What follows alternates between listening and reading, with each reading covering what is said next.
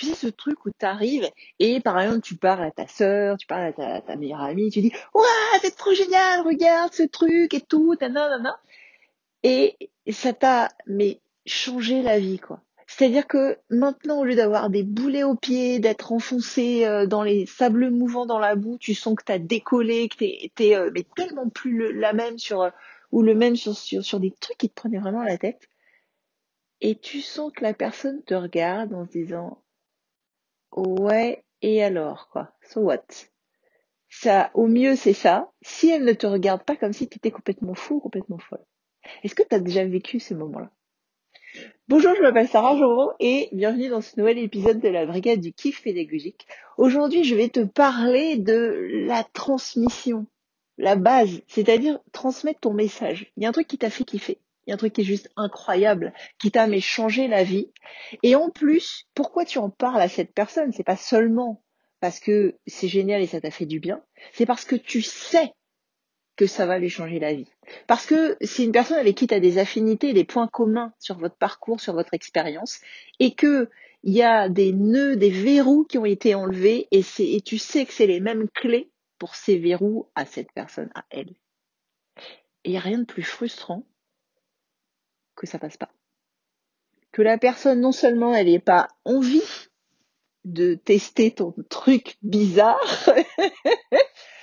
mais qu'en plus elle voit même pas l'intérêt et ça casse ton enthousiasme parce que tu dis putain mais merde! Non c'est pas possible. Il faut que je te transmette ça. Il faut que je trouve un moyen de te transmettre ça.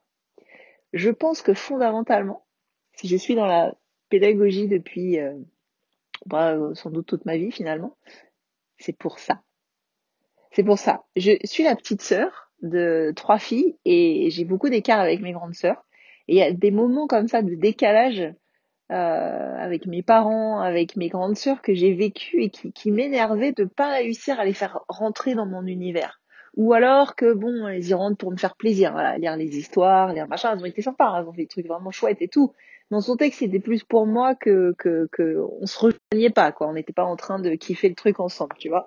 Alors ça, je sais pas, peut-être que c'est un, un, truc spécial de petit dernier, je, je sais pas, mais en tout cas, euh, j'ai eu ce besoin ce besoin fondamental de quand je touchais à quelque chose d'une autre dimension d'incroyable, que je puisse réussir à permettre à l'autre personne d'y goûter. Et donc ça, ça passe par plusieurs leviers, plusieurs clés. C'est que quand moi je suis dans cet état euh, hystérique, qu'on va appeler donc état H, comme hystérique, eh bien la personne, elle, elle n'est qu'au point A voire elle est même au, deuxième ou troisième sous-sol. Elle a même pas commencé à imaginer le type de sensation que tu peux ressentir. Et donc le type de sensation que tu peux ne plus ressentir. Elle, elle est encore euh, empêtrée dans, euh, dans, dans ce, ce truc avant, avant l'état H, tu vois. Donc, pour moi, c'était euh, c'était compliqué de, de dire, ouais, j'accède à des choses incroyables, Aujourd'hui, on appelle ça aussi des états de, conscience euh, modifiés, des états de flow. Euh, voilà, je ne connaissais pas tous ces mots-là avant. Euh, et, et, je me disais, mais, mais j'arrive pas à emmener les gens avec moi. Et, et les gens que j'aime avec moi. Et, euh, et j'ai voilà, j'ai aussi été beaucoup aimée et j'avais envie de partager ça avec avec ces personnes. De même qu'elles avaient réussi à m'emmener dans leur univers, j'avais envie de moi les emmener dans le mien. Et c'est donc comme ça que je suis devenue euh, pédagogue, prof, partageuse euh, dans la transmission. Trouvons les noms qu'on veut, mais c'est vraiment ça. Un truc que j'ai remarqué et pourquoi c'est ma spécialité et euh, alors c'est pas pour me la péter, mais vraiment, vraiment, je suis bonne pour ça, pour simplifier, bah, pour cette raison. Ça m'était insupportable de ne pas construire les ponts entre la personne et l'état que je souhaitais partager avec elle. Et résultat, euh, j'ai eu beaucoup, beaucoup d'occasions avant même de devenir euh, enseignante ou formatrice de, de, de formateurs. Et c'est vrai que euh, quand je regarde certaines, certains, certains enseignants, certains formateurs, je dis mais, mais, mais qu'est-ce qu'il fait? Il va pas jusqu'au bout. Il leur parle de l'état B, on en a rien à foutre de l'état B, il faut aller à l'état H où on est hystérique, c'est trop bien. Et en fait, euh, ouais, c'est ça en fait ma spécificité. Alors avec le temps, avec l'expérience, avec les recherches, les lectures, la, la pédagogie, les neurosciences, tout ça, parce que j'ai fait ça très rigoureusement aussi. Euh, j'ai construit des cadres, des chemins, un, un j'appelle ça un engrenage d'apprentissage inratable. Pourquoi? Parce que quand c'était mes élèves à l'école, c'est la même chose.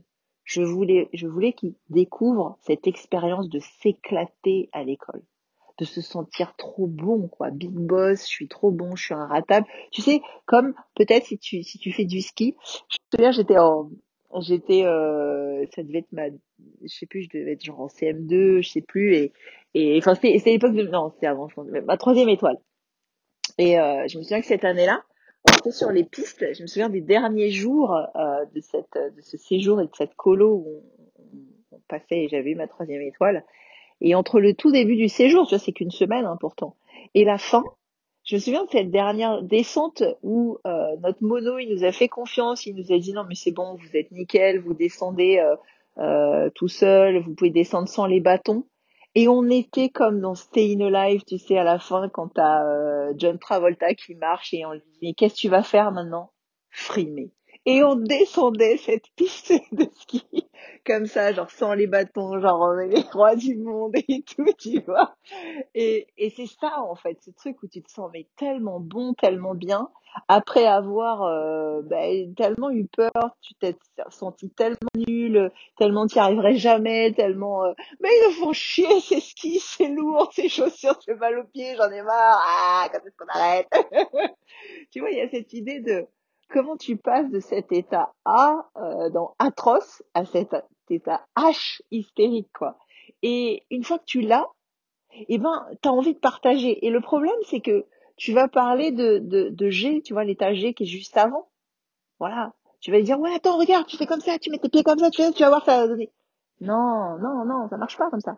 Il faut revenir à l'état A à là où sont les gens. Et c'est hyper important de les motiver, de les faire rêver, de leur proposer, de leur montrer ce que ça va donner, de leur montrer que c'est faisable, que c'est possible, que c'est pas un coup de chance, que c'est pas parce que tu es super doué, que c'est pas parce que il y a eu que toi ou parce que toi t'as ça, t'as les gènes comme ça, ou t'es grand, t'es petit, t'es ça, t'es euh, bon, tout ce que qu'on veut qui qui tient qu'à toi et que donc euh, qui exclurait la personne que tu essayes de t'emmener avec toi. Et pour moi, c'est ça la pédagogie. Il y a aussi ce côté emmener les gens. Il y a aussi communiquer, les faire se projeter, les faire rêver, les faire avoir un projet. Et ça, c'est vraiment la base. C'est-à-dire que avant même les explications de, G à H, qui sont les explications finales, les explications de A à B, qui sont le démarrage, il y a ce truc de créer un projet avec euh, la personne que tu veux emmener.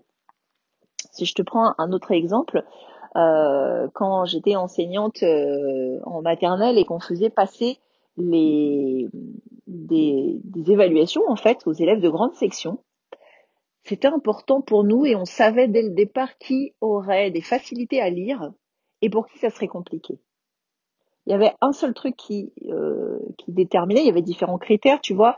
Par exemple, on, essayait de vérifier que les enfants, ils avaient bien compris ce que c'était la lecture et que c'était pas juste tourner les pages d'un livre, qu'ils confondaient pas l'image, par exemple, avec le texte et les mots, et que le, sens et les mots, la lecture venait bien des mots et non pas de l'image. Euh, donc voilà, il y a des petites choses comme ça, mais ça, à la limite, ça se corrige rapidement. Par contre, le point déterminant qui faisait la différence entre ceux qui allaient réussir à lire très très vite avant même, euh, les vacances de Toussaint. Et ceux qui prendraient plus de temps, plus d'années, plus de difficultés. Et je parle même pas là de ceux qui ont des troubles des apprentissages. Hein. Je parle vraiment juste euh, dans euh, ce truc-là. C'était le projet de lecteur.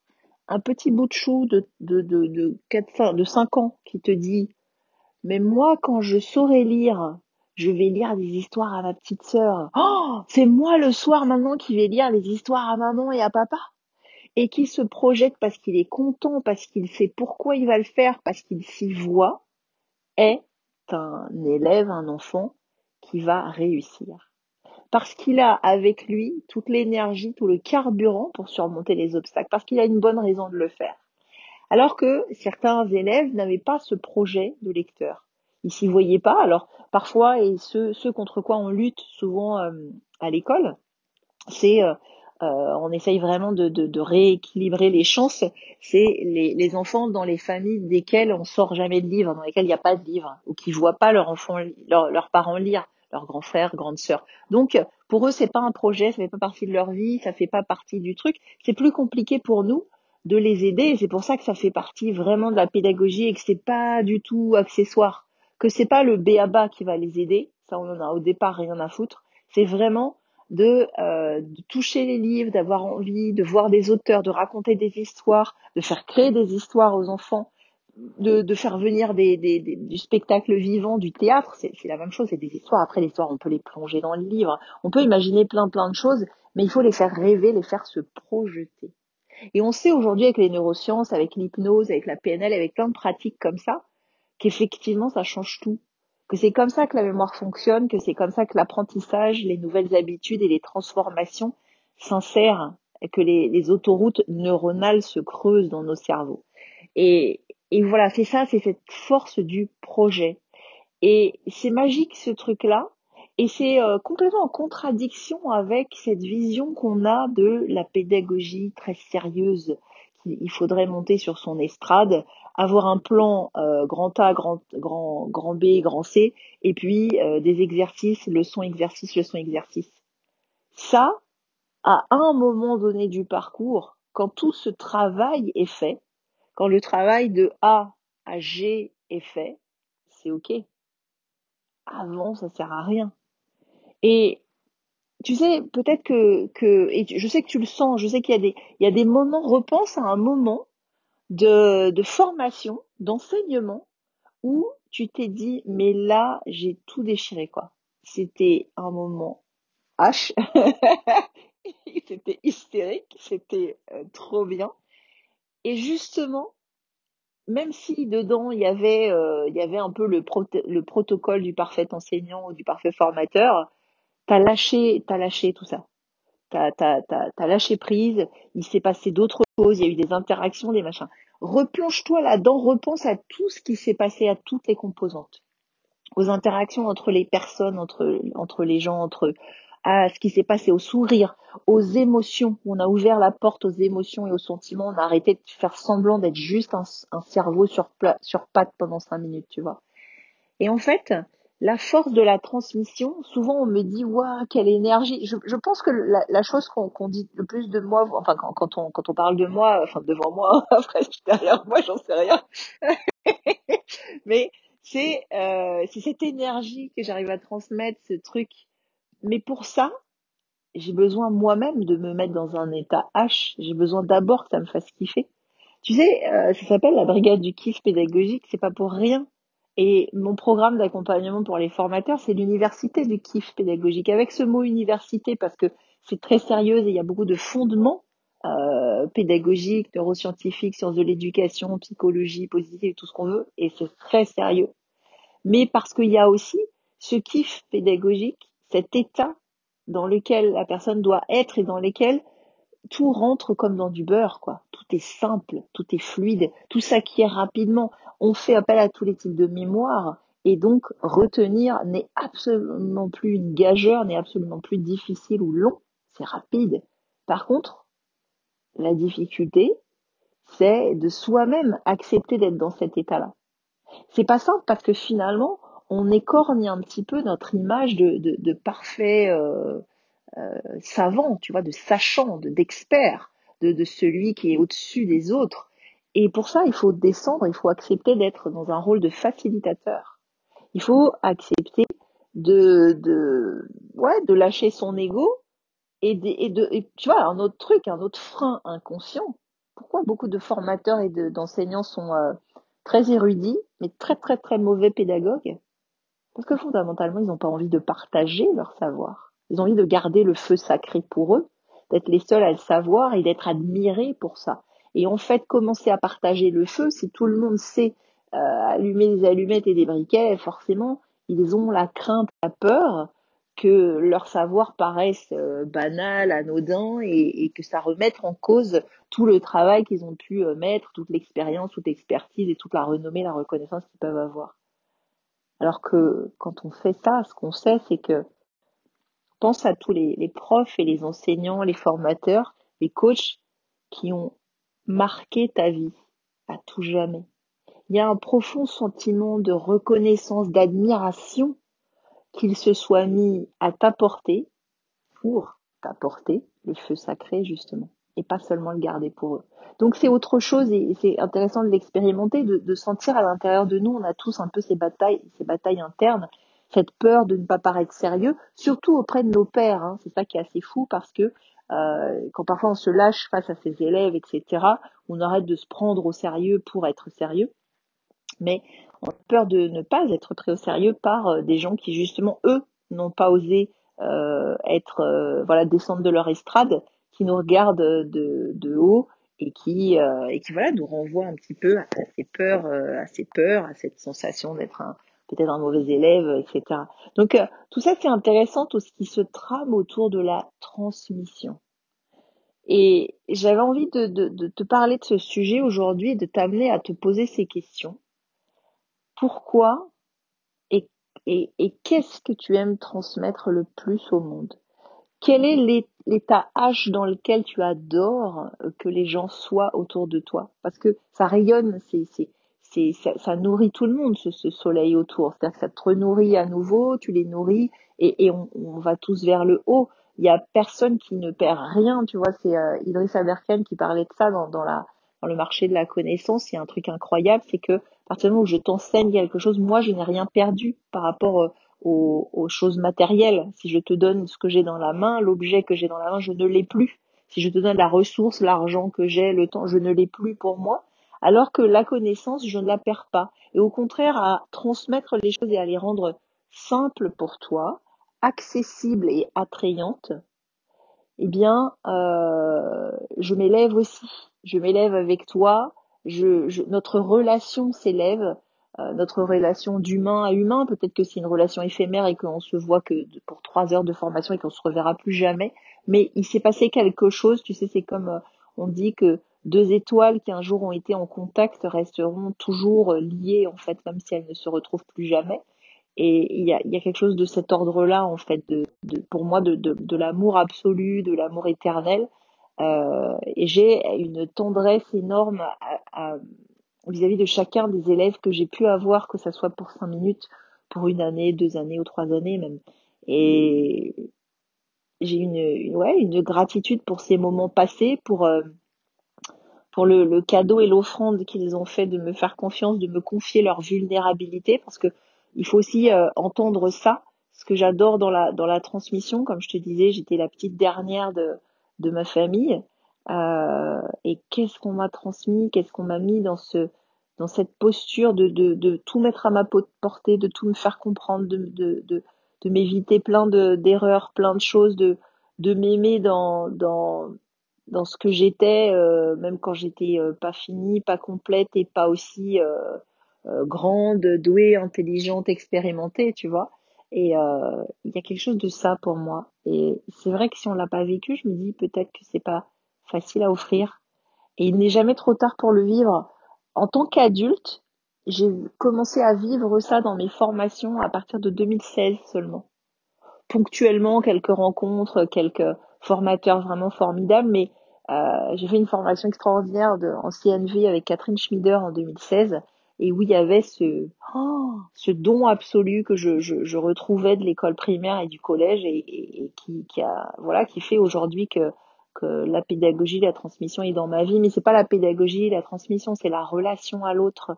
C'est offrir ce qui peut aider le plus l'autre, le plus le rendre autonome, euh, émerveillé, hystérique et, sortir des états de conditionnement, euh, de cette impression que, rien n'est possible, que tout est joué d'avance et que c'est triste. Euh, parce que quoi qu'il arrive, on n'est que de passage sur cette terre et à la fin qu'on ait réussi à cultiver du bonheur ou non, euh, l'addition sera la même, quoi. Donc autant, autant que ça se passe bien et en tirer plus possible de moments merveilleux et, partager ça avant de partir, tu vois. C'est cette idée de du relais, passer le relais à nos, aux générations, aux gens qui nous entourent, à ceux qui nous ont apporté ça et qui ont fait déborder notre cœur et, et déborder, euh, laisser le nôtre déborder à nouveau. Donc tu vois que c'est assez drôle parce que finalement derrière tout ça, on peut mettre des mots euh, savant, hein, pédagogie, la cognition, euh, différenciation et tout ce qu'on veut autour de autour de tous ces concepts. Mais avant tout, pour moi, c'est vraiment ce plaisir de la de la transmission, ce kiff pédagogique, hein, vraiment, qui est à faire naître en toi, faire jaillir en toi et qui va déborder chez l'autre. Euh, souviens-toi de tes profs et de tes formateurs les plus passionnants et les plus euh, qui sont le plus transformés. C'est leur passion et leur étincelle qui t'a aidé, qui t'a donné envie, qui t'a fait créer ce projet de dire je me vois comme lui, je me vois comme elle, moi aussi je veux ça, je veux la substance qu'il ou qu'elle prend. euh, et tu sais, on parle des fois des addictions. Les addictions peuvent être positives, elles peuvent être, euh, euh tu vois, c'est naturel là, c'est des substances chimiques qui se sécrètent dans ton, cerveau et c'est très bon pour toi sans prendre aucune substance voilà qui, au contraire détruit ton corps et, et en plus d'être illégal et, et, te fait du mal quoi donc euh, c'est ça qui est, qui, est, qui est assez incroyable. Et donc pour pour récapituler un peu cet épisode les, les, les éléments importants que j'ai envie que tu retiennes les clés hein, les clés vraiment du succès c'est euh, kiff voilà. Commence par kiffer toi-même. Commence par te reconnecter par d'abord peut-être faire ce chemin seul. Parce qu'au départ, quand on est euh, enthousiaste et, et, empressé, on veut partager tout de suite l'état H d'hystérie, de, de, de, réussite, de transformation, etc. avec euh, ceux qui nous entourent ou ceux qu'on souhaiterait euh, amener ici. Sauf que chacun prendra son chemin en fait. Il y a plusieurs façons d'arriver à l'état H. Et ce qui est intéressant, si tu veux vraiment, vraiment rendre ça accessible, c'est pas seulement les processus, euh, les protocoles et les, les étapes et les, les, plans de formation qui vont être importants. C'est vraiment de repartir au début. Comment déjà on va du point A au point B, en plus du, ensuite du point B au point G et après du point G au point H.